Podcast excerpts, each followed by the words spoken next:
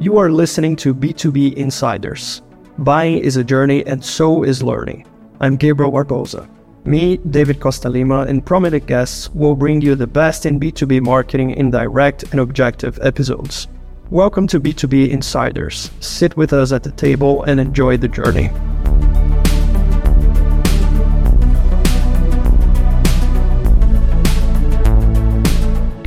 Hi everyone, I'm Gabriel Barboza. This is B2B Insiders. I'm here with David Costa Lima, with Anthony Pierri, which is a master in product marketing. And I've been super impressed with all the content that he's been putting out there. You know, after he founded Fletch, he's been really active on LinkedIn, as some of you might know. So Anthony is a partner at Fletch PMM. He works with product marketing. He, you know, help companies make sure they are positioned well, they are messaging well, and that they get understood and that people learn about what that company is about, right? So, Anthony, thank you so much to be joining us. And can you please introduce yourself briefly? Yeah, yeah. Thanks so much for having me. Excited to be on with you guys today. Like you said, I'm a co founder at Fletch. It's a product marketing consultancy with me and my partner Rob Kaminski. He's down in Texas, I'm in Chicago, and we primarily spend all of our time helping early stage B2B SaaS startups figure out their positioning um, before they found product market fit. Is there a way that they can position their company that helps them discover product market fit? And then we actually help them take that and express that positioning in their website messaging. So it's kind of a unique spot where we're not just doing pure strategy like a lot of the consultants are doing. We're actually trying to help you get an early win by turning that strategic messaging into actual website copy that will resonate across different segments as you're going about testing, trying to find that fit that we're all looking for as startups. All right, lovely. Yeah, this is such a great topic, right? Like because a lot of people sometimes they're really uh, focused on the product and they don't know exactly how to describe their product into their audience and then in order to find the product market fit as you mentioned. So briefly how can you explain a bit of the fletcher methodology? How, how can you like if you have like some few key steps that you think is really important at least to start crafting this positioning? What are, are the, the elements that you look at before? How can you tell us a bit how how you work? Yeah Absolutely. So um, basically, we have a framework we've been developing for about a year. We've been doing this type of work a lot longer, but we only started to try to put it all down on paper. And we've been using this process to try to help startups do their positioning. So, a couple key concepts to keep in mind. Right now, product marketing language is very squishy, like wish, wishy washy, you know, like you, all the words mean different things. So, the first step that we try to do is to get very, very specific and technical about what each of these different words means. So let's take something like benefit, feature, value proposition, um, positioning, messaging, even like those broader concepts. If you ask a bunch of product marketers, they're all going to say different things. So what we did first and foremost is we said we need to lay out really what are the elements that make up product marketing and getting them to very specific messaging. So in the early days, me and Rob would spend many hours per day debating what is a benefit, right? And and we still are debating trying to get them to be perfectly scientific definitions. The end goal would be that you could have a computer program scan text and tell you this part of the sentence is the benefit, this part of the sentence is the feature, um, and break it all down like at literally a coding level. Um, we're not quite there. We're probably 95% there, where me and Rob could both look at the same p- set of paragraphs and we could both start categorizing based on our method, and we'd probably be 98% aligned. Um, may- maybe a little bit less, maybe 95% aligned. But either way, so the there's these eight elements that kind of bubbled up as we were getting through this that really are used to describe a market segment and the product. So on the market segment side, there's these four dimensions. And depending on who you're going after, the market could be more aligned with some of them than others. You don't need all four of them. And likely, if you're a startup, you won't have all four of them. So it is a persona. And the persona we use as a catch all term for what role are we talking about? Is this for marketing managers? Um, or is it for like a department? This is for sales teams. This is for freelancers, right? Like that's like our persona bucket. It's like essentially who. It's a, if it's a person. So you have persona, then you have company type, and we use that to determine Is this an industry? Is this a business model like a SaaS company? Um, is this company size? Is it an SMB? Is it an enterprise? So, all the different ways that you could slice and segment different types of companies, that's what the second box company type represents. And then we have these two that aren't quite as tied to specific people. We have a context box and then we have a problem box. And so the context box is essentially what are they trying to do and how are they doing it? So it's both, you need both of those pieces. I'm trying to, it's like take the example of Calendly. I'm trying to book a meeting and I'm using, like, how am I doing it? I'm using email. So it's I'm trying to book a meeting and I'm using email. That's the context box. And then the problem box is where does that how aspect of the context break? Why is it breaking? So when I'm using email to schedule a meeting, keeping with this Calendly example, it breaks because I have to send back and forth like 10 different emails. Can you do these times? No. How about these times? No. What about this date? And so that's very annoying. So you have persona, company type, context, and problem companies that are very vertical focused, like we've built a product for a specific type of company, usually they're clear on the persona or the company type. And the context and the problem might be multivariate. Like they might say, we have a app for construction workers. What context and problem does that solve? Lots of them, right? It's for when contract uh, construction workers are doing project management, when they're doing, you know, each of these different things and lots, lots of different problems. Conversely, if you're a horizontal product, it basically like Calendly, for example, it's very specific on that moment. I'm trying to schedule a meeting using email, and the problem is it's breaking. But the persona and the company types are highly varied. Who who falls into that use case? You can have CEOs, freelancers, teachers, counselors, B2B salespeople. Lots of people will find themselves in that. So those four elements are really how you can explain what the market is. On the product side, there's four more elements. There's product category. What do people compare you to? Are you in a mature product category that everyone knows and you're kind of like a differentiated version of it? We like to think of like DuckDuckGo as a search engine. So when they launch, for them, saying we're a search engine is very clear. Everyone knows what a search engine is, but they would like modify it and say that doesn't steal your data. So everyone knows, oh, this is differentiated, but we're in a mature product category. And then you have these three other boxes capability, feature, and benefit. We saw that the line between feature and benefit was always wishy washy. People didn't really know, well, is this feature actually a benefit? Is that really a benefit? And then people would talk about benefits in two ways. One was like, oh, it's a new thing I can do. That's the benefit of it. Versus like the ROI, like the outcome, like, oh, this is going to save me time. That's the benefit. So we actually broke it into three elements. We have the feature, which is like the technical aspect of the product, which could be like a dashboard analytics, notifications. And then the capability is what do I do with that? So if I have a dashboard that shows me how many people have visited my website, the capability might be like be able to measure when you have spikes in usage on your website, right? Using this analytics piece or using this dashboard. And the benefit is the outcome of that. It's saying, if I use this product capability, how will that impact me outside of like me actually in the product? so I can make better decisions on how I spend my marketing budget or something like that. That would be like the benefit, the outcome. So across those eight elements, if you have all of them, you likely have product market fit. You've discovered exactly who your ICP is and you have it perfectly figured out how you serve them. We work with early stage startups, meaning by definition, they have not found fit yet. So back to your original question, how do you position a product like that? the way we take it is the same way that a product has a minimum viable product version of it that's extremely it's minimized. It's not quite done. It's a little rougher on the edges but it's enough for people to start getting value. We say you need minimum viable positioning and that's not all eight boxes.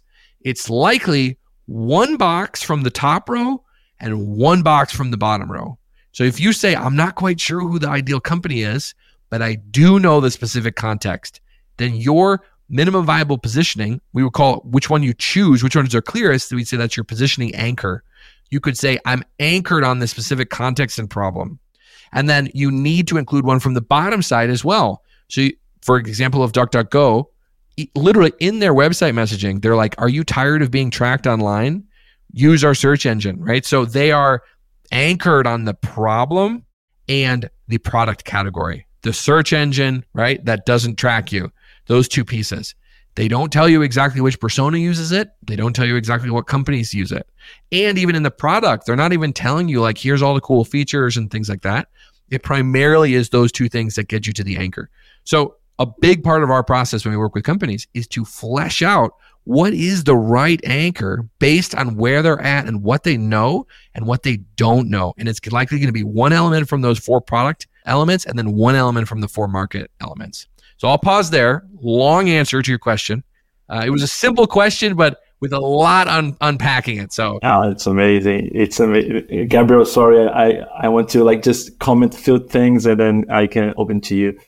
First of all, it's like I did already like a ChatGPT prompt based on your content. So it's pretty much the idea is like, look, based on those concepts here, tell me exactly the positioning or something like that. So uh, the idea to try the scientific mode in order to to achieve like a result or at least some kind of direction, it makes really sense. But at, at the end of the day, there are a lot of things that are subjective, so it's not scientific in that manner. But well, that's quite great.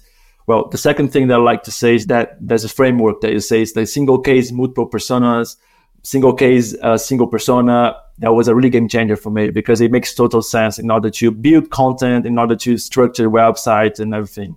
And now, well, two questions, and I'm sorry now I'm, I'm talking quite a lot, but it's because it's a great topic and it just comes in. The first thing is based on the fact that you don't have your ICP yet, but you need an ICP in order to craft your position and messaging.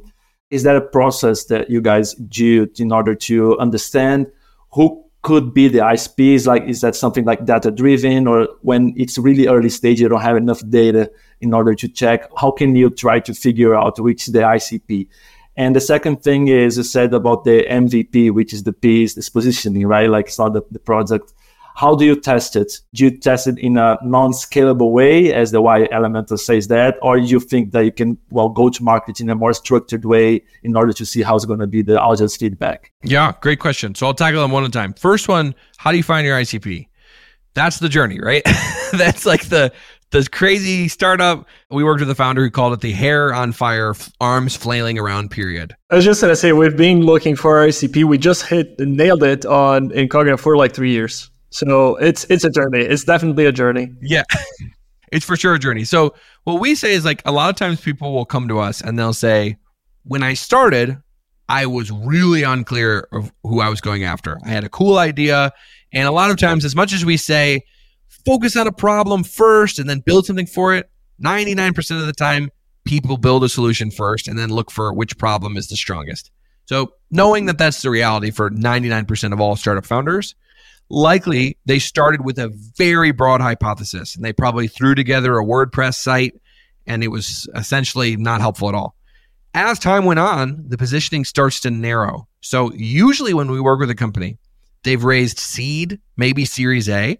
So they have some data and they have some inkling. And usually the trigger for them to work with us is we realize we're still on that old WordPress site that's completely out of date. Everything it's saying, we've added multiple more features, we're going after different markets, we know more specific who we're going after, but now the website is woefully out of date. So we need help figuring out how to reposition.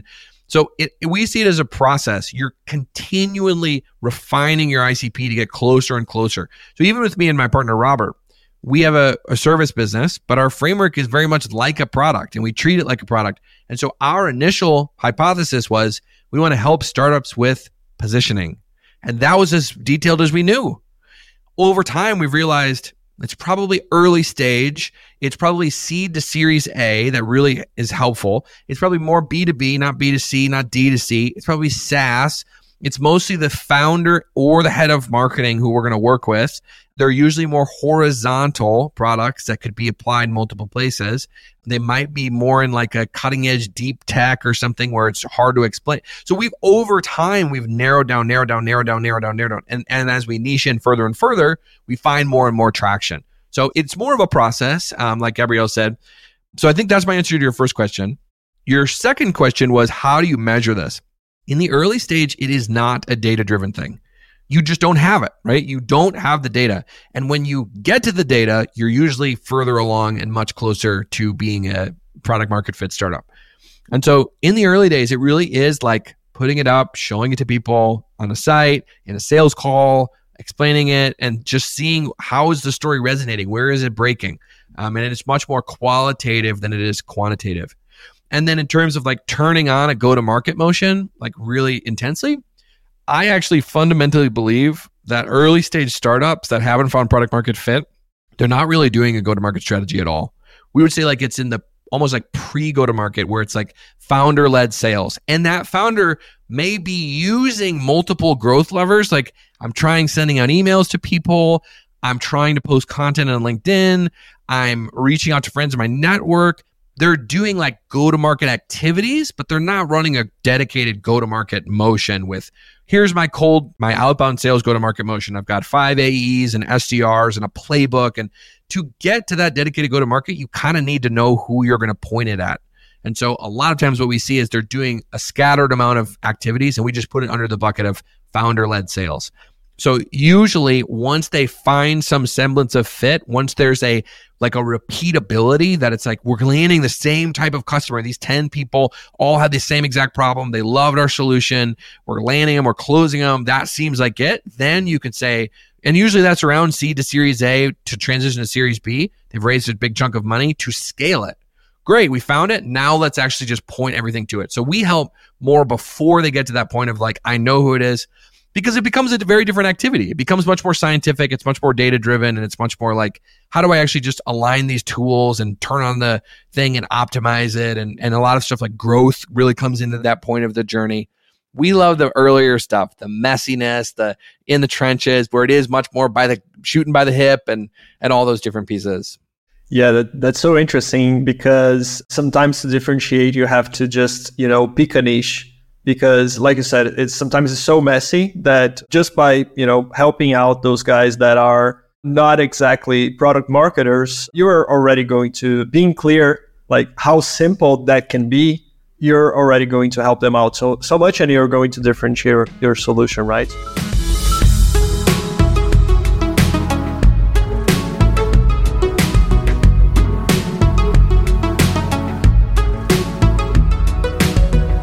Speaking about differentiation, it called one of the frameworks that you not sure if it's a framework, but it's one of the pieces of content that you and Rob, I think it was you published was the difference between the competitive and contextual differentiation framework. That called my attention because more often than not, at least for Incognia, our competitor is not really a direct competitor. It's, you know, like an activity or maybe like a, uh, an internal solution or something like that is not something directly comparable. Can you explain a little bit more about that framework? Yeah, absolutely. Um, so what we've seen is exactly what you're talking about. In the early stages of a startup, and, and it's not the early stages of a startup, it's the early stages of a market or product category. Take take Uber. Uber enters the scene. Ride sharing as a category didn't exist when they entered the scene. So if they said we're the primary ride sharing platform in the world, no one would even know what that meant. So over time, that became a thing. But in the early stages of the product category maturity, long before that name had taken hold, the only thing they could differentiate on was not competitors, because there weren't, wasn't really anyone doing it either. It was the context of the people's lives. And so that's that box I mentioned, one of the four boxes around market persona, company type, context, and problem. So in the context box, you have what they're trying to do and how they're doing it. And so Uber differentiated on that. And that was multiple different things. Maybe you're trying to get a ride home and you're using a taxi. Problem that results in that is there might not be any taxis around. Or maybe, you know, you're trying to get a ride and you're not even around a taxi and you're asking friends, you know, or something. You're at a party, whatever. All those different contexts was what Uber had to differentiate on. We're way better than the taxi. We're better than the carpooling with your friend. And we're better than whatever it is. So as the category matured, competitors started jumping in. And you get you see Lyft, you see Via, you see all these other companies come into play. And at that point, the differentiation is more on competitive differentiation. And it would be like you would open your phone in this brief period of time before it's solidified. You would open your phone and you'd be like, who's going to give me the ride at the fastest? I'm going to open Uber, 20 minutes. I'm going to open Lyft, 10 minutes. Great. I'm doing that. Oh, I'm going to try this VO1. Oh, you know, five minutes. I'm going to do that. Or this one's way cheaper. At that little brief period, the competitive differentiation comes into play more. And so we see this a lot um, in the early stage of a product market category maturity as people are entering. Sometimes you need to really show that you are better at the product level than they are. And then the other place where competitive differentiation comes up is when you are a startup entering a deeply mature product category and you're coming in and saying, I'm a new search engine. So in that moment, people will ask you, How are you different than Chrome? Uh, or Google, let's say. How are you different than whatever I'm using, Bing or, you know, and at that moment, you have to differentiate not in the context directly against a competitor. Well, you know how Google takes all your data and sends you all these ads and sells it to other people? We'll never do that to you. Competitive differentiation, it's against the competitor directly. Another one is like the browser company. The browser company is a brand new web browser. Web browser is an extremely mature product category. So if you say, How are you different than Chrome? How are you different than Safari? And they say, Well, we have all this collection of features that they don't and we do all these cool fancy things. Or even one more example, right? When Tesla comes on the scene, we're a car, we're a new car, incredibly mature category. Competitive differentiation. Why are we different? We're electric, right? We're, we're, we're we don't run on gasoline. So it was a competitive differentiation there. And just to finish out that loop of the curve, eventually, after you kind of pass both, if you actually are one of the winners, if you win out like Uber and Lyft, then you are differentiating on brand. You no longer think of Uber as, well, they have this feature and Lyft doesn't. You're just like, I'm a Lyft user.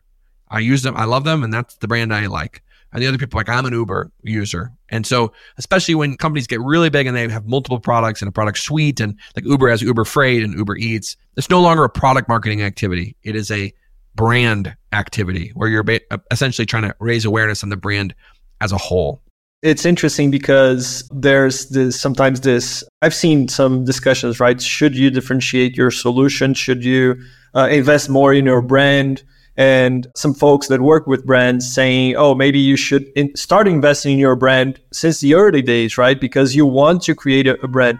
And it's not a matter if you're going to invest in brand or not. It's just that you have to create a brand, but maybe brand is not the thing that you have to use to differentiate yourself as an early stage startup because it's just not going to happen, right? You don't you don't have an, an established brand, so. And one thing to say on that too is we actually actively discourage startups from investing in brand because what can happen is there's this concept of the sunk cost fallacy. It's where people will hold on to like a stock that's doing poorly because they've already put so much money into it. When it's like the sunk cost fallacy is a fallacy. The moment it starts going out, you should probably sell it. And the amount of energy you've put in it should not keep you from making this hard decision. So when a startup, let's say a startup is making a product for teen girls and they invested really heavily in brand. They have all sorts of frilly colors and, you know, like this font and the name. And, and then they realize teen girls don't actually like this product. It's actually better suited for middle aged men if they've invested two, three, four hundred K in a big branding exercise, they're going to be much less likely to pivot when they need to, when they realize this brand no longer makes sense. Good examples like Google Glass. So they invested a ton in brand upfront and they could do it because they're Google. So they had all this money. And then what they ended up doing is position repositioning it for the enterprise. And it actually became a new product. I think it's called Glass Enterprise or something. So all that branding is gone. Google can swallow that cost pretty easily. The startups can't.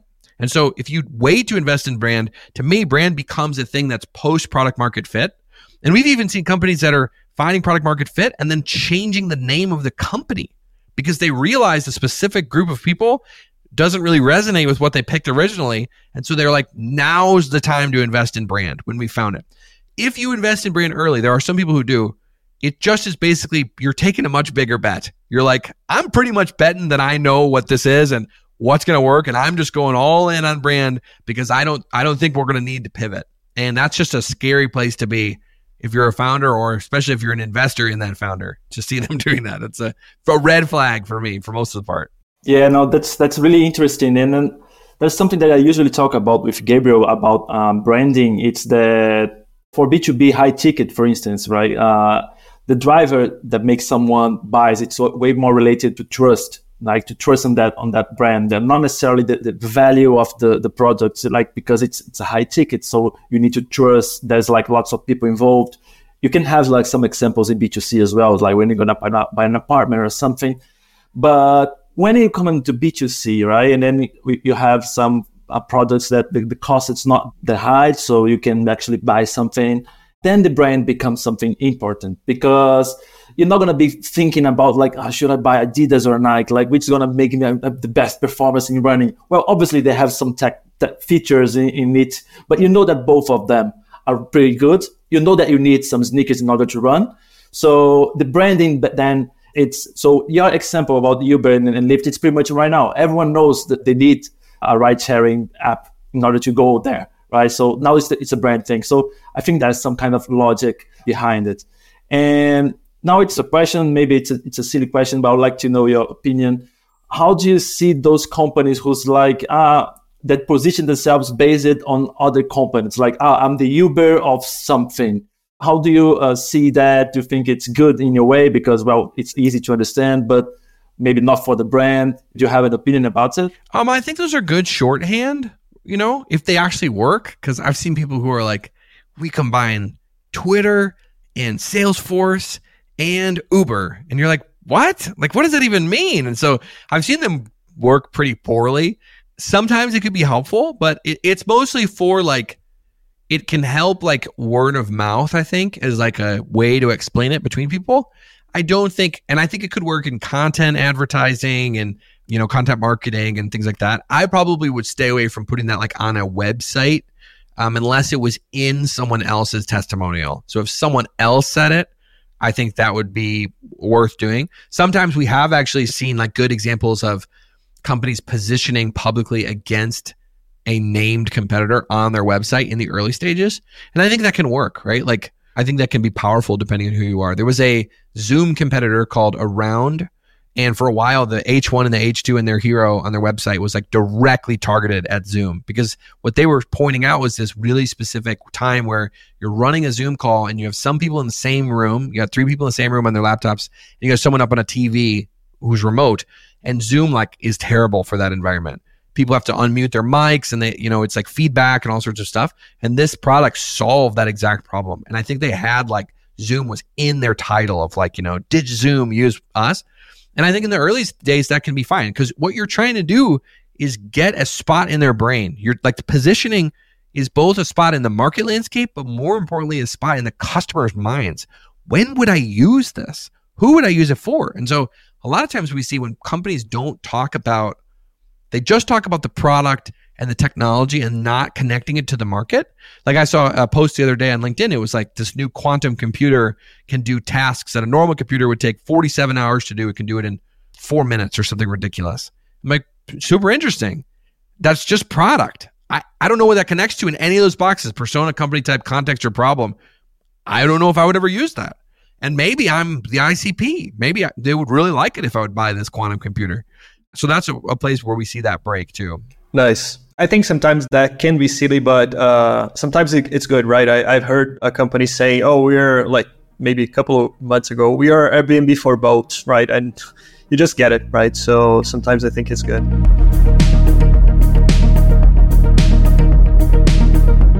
When we speak about differentiation and getting you know somewhere in people's minds we are speaking about positioning but that leads somewhere right and i like to think that's positioning so i've heard someone saying that positioning is like putting together all like the pieces of a dish and messaging is like the dish itself when you're ready to eat, right? Can you speak a, a little bit more about messaging and the way you guys structure a Fletch?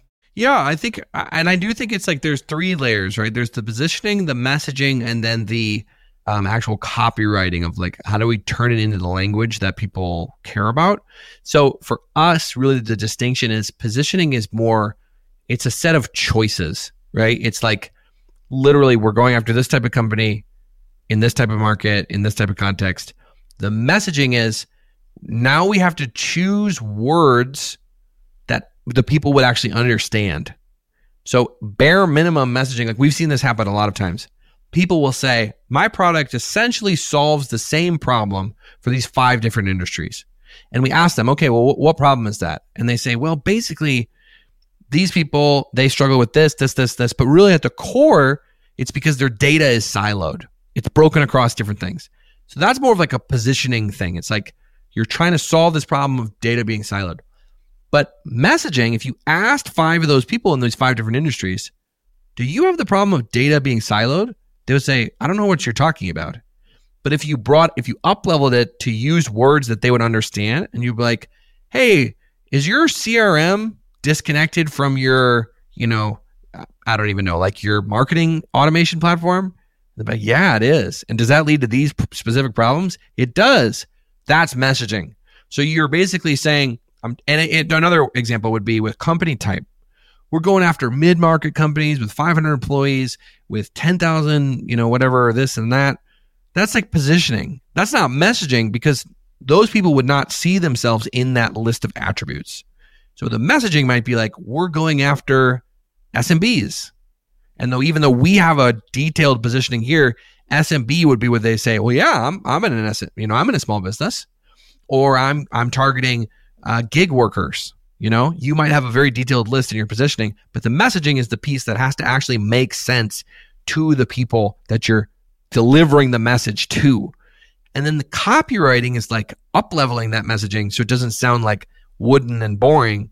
It's like using metaphors and, you know, colorful language and, and alliteration and all those things to like make it more of a compelling and punchy thing that brings in the tone of your company and word choice and are we stern? Are we fun? All that type of stuff gets conveyed through copywriting.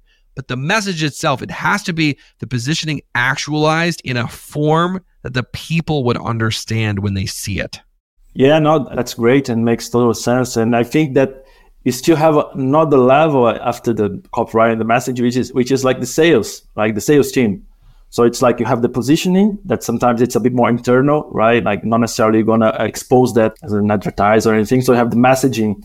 It needs to be specific to the ICP, but it needs to be quite clear. Then you have the copywriting, like you have the copy, the ads that's easily more specific. And after that, you have like the sales team that's going to be aligned. And that's why it's so important that marketing and sales needs to be thinking the same way because, well, it's pretty much the same kind of messaging, different levels in different stages.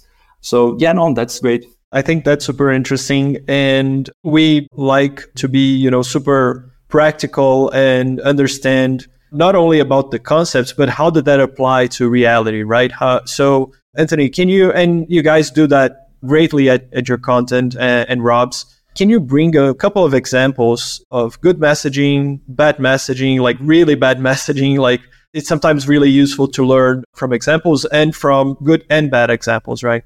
Yep some bad examples.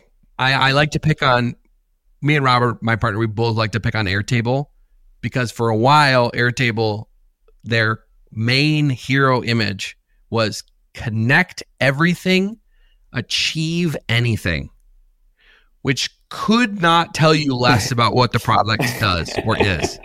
Um, that was another good one. Another one we love was from Seth Godin, who some people argue is the world's greatest marketer. He started a website called, or a, a basically a cohort learning called Alt MBA. And on the Alt MBA website, I don't know if it's still like this, but it was a giant video with a big play button and it said, You're ready. The time is now. And that's it. And the best part was the play button in the middle wasn't actually a play button. It was not clickable. You had to scroll down and click the play button in the corner. So we were like, come on, Seth, what are you doing? You know, you're supposed to know better than this. So that's another terrible one. There was a much smaller company, which I won't name because they, they're not nearly as big as either of those. But their main H1 and H2 was one platform, many solutions. And they said they printed that on shirts and hoodies at, for the company. And they're walking around like, yes, that's us. We're one platform and many solutions. Like, couldn't tell you less. So that type of stuff we don't like. We do like, we think there's a lot of good ones that have those like positioning anchors that I was mentioning, right? So, good example is Mercury. Mercury is a neobank for startups. And if you go on their page, it's incredibly clear this is for startups. And it tells you these are the features and the capabilities that matter for startups that startups think is interesting. And so you very much get who this is for. And so the moment that we started Fletch and we started asking around tech people, we're like, what should we use for banking? Everyone said Mercury because it was ingrained in their mind. If you are in the startup ecosystem as a SaaS company or a software or even a service provider in that ecosystem, you need to be using Mercury. They carved out that space for them. So we love that example. And there's some other good ones. Another fun one is uh, this guy. He's a ser- this is a service guy. His name's his website is called Roast My Landing Page, and it's essentially he gives CRO tips and like through a video where he basically tells e-commerce companies, here's how you can improve your conversions. I'll go through it. I'll record a video and roast it. So if you go to his website, it's extremely clear what he's doing and who it's for and what the outcome is. And he hits every single note. And obviously he should because he's telling people how to make their websites better. So it's a self-fulfilling thing there. But we definitely we, we love those two examples. Great. Well, but let's be honest. Like the Airtable, it's a complex one, right? It's not an easy one. It's a it. Sometimes it's still difficult for me to to imagine how the possibilities that you have with the platform. It's quite complex. Yeah, for sure. Yeah, kind of like Notion, for example, right? You can do so much with Notion, like depending on what you want to use, but you have to. That's the thing, right? If you don't really find your ICP and you go into your niche and understand like how people are actually using, especially in the beginning, you're not going to be able to actually achieve that, right? And Notion actually gets around it pretty good. The Notion H1 right now on the hero, the first line is your wiki, docs, and projects together. So they basically just said it's these three product categories combined. So you immediately are like, oh, interesting. Um, and Airtable for a while at the beginning was calling themselves like, we're a more advanced spreadsheet, right? We're a spreadsheet plus plus. Like we can do all these things spreadsheets can't. And then people had kind of an anchor. And then when they talked to more technical audiences, they would say, we're like a SQL database, but we're more, we're simpler. We're like an easy to use, easy to spin up SQL database that you don't actually have to write, you know, with coding like that. So over time, obviously, and the reason Airtable is so tricky is because Airtable is almost like the raw materials to create products. And so you'll see this with a lot of companies that use templates that are very, very like building blocks type companies. And then they build these templates, and the templates are kind of like MVP products. Like if I go in and I'm grabbing the Airtable marketing campaign template, it's essentially a product for marketing people. If I go in and I grab the Airtable CRM, it's essentially a product category for them. So sometimes these companies, you can't really position very easily the company itself because the company is like the raw material. Like we were, me and my partner Robert were talking about it today. How do you position wood? You're selling wood, right? How do you position that? Well, it's kind of pre product. It's like the raw materials to make products. And the same thing with Airtable. It's the raw materials that you could turn into a marketing campaign. You could turn it into a CRM, but the raw materials are just raw materials. The same way wood is like, yeah, it's a it's a thing. You cut it down, and it could be a cabinet. It could be a house. It could be a you know something to put in your fire to warm you in the evening. I thought that you can make heat and burn your house wood. Yeah, exactly. So like, like trying to position these these products that are really not even a product; they're a collection of potential products. Right? They're exactly. selling like the raw material. So those ones kind of break our model, and really why they have to lean into things like templates to get them off the ground. And essentially, our model comes into play once you choose the template. Right? Like everything I said is like, oh well, now we can position a marketing campaign now we can position a lightweight CRM. Super easy, but positioning just the raw materials is pretty difficult.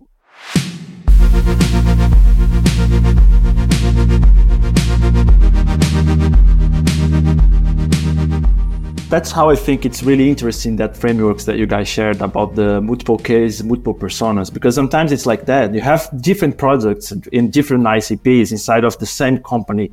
And the challenge is to how do you position the company?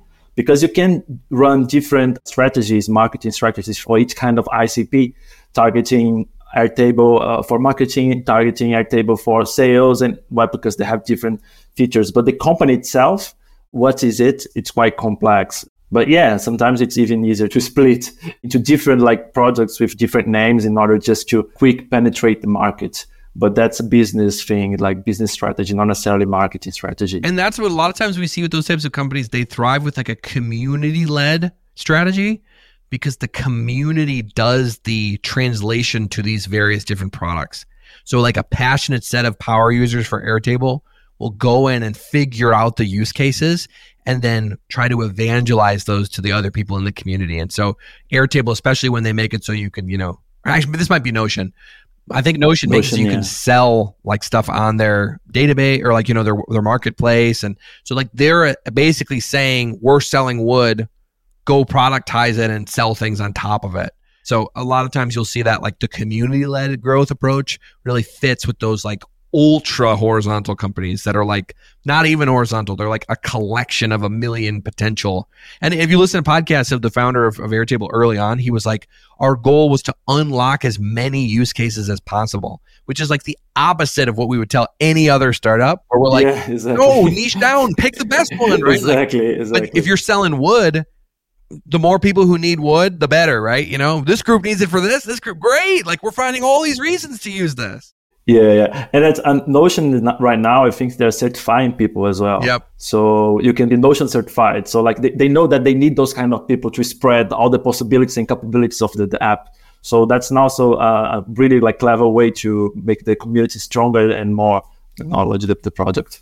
Yeah, when you're when you're dealing with a product-led growth type of product, you need community, right? Otherwise, it's easy, just easier, right? The community is going to to help out your your product grow. So, so Anthony, really, really interesting. Uh, you in the beginning positioned Fletch as explain a bit about the positioning of Fletch, you know, as helping out founders, uh, helping out early stage startups, position and message so, is there anything that you would like the audience to understand more about Fletch and the work that you and Rob are doing and how you guys can help out startups? Yeah, yeah. So, on our website, we basically talk through detailed end to end how we work with startups, our process. We have pricing up there. We we ungate it all. We share everything. So that's probably the highest engagement we could do together would be like actually run our process to get you a new homepage written.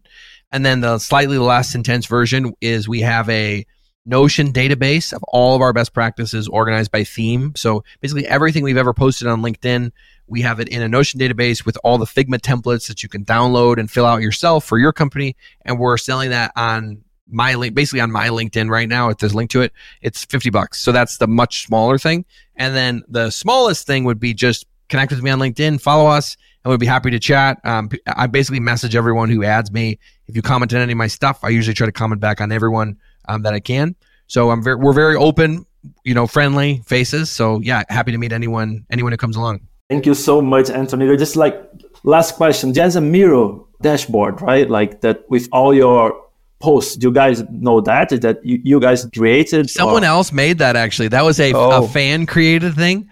And uh, right. if you track that down, that is free. And I think he's trying to keep it updated. But the the Notion is helpful because it's organized yeah, by theme and has yeah. the templates and stuff. Oh, okay, okay. Yeah, yeah. We have that. We have that Miro. I was like, yeah, that's amazing. That was like quite a, a nice work. But well, it's just a reflection how, of the, the yeah, great work that you guys are doing. For, for well, sure. thank for you sure, so much, sure. Anthony. Yeah. You know, I would like to meet you and Rob in person someday. Probably uh, you first, because you're in Chicago. So thank you so much for your time. It was great meeting you, and we'll have you and Rob's LinkedIn on the description of this episode. And thank you for everyone that listened today. Definitely. Thanks so much. I hope you enjoyed this episode of B2B Insiders. Help us measure our work. Be sure to rate this podcast in your player. It's very important to us. For more content, follow us, Gabriel Barboza and David Costa Lima on LinkedIn. The links to our profiles are in the episode description.